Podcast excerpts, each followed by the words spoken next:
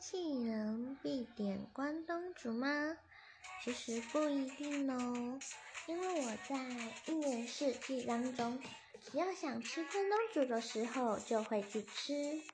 嗯，通常以前是买小七里面的米雪，因为比较好吃，后来都会买路边摊的关东煮。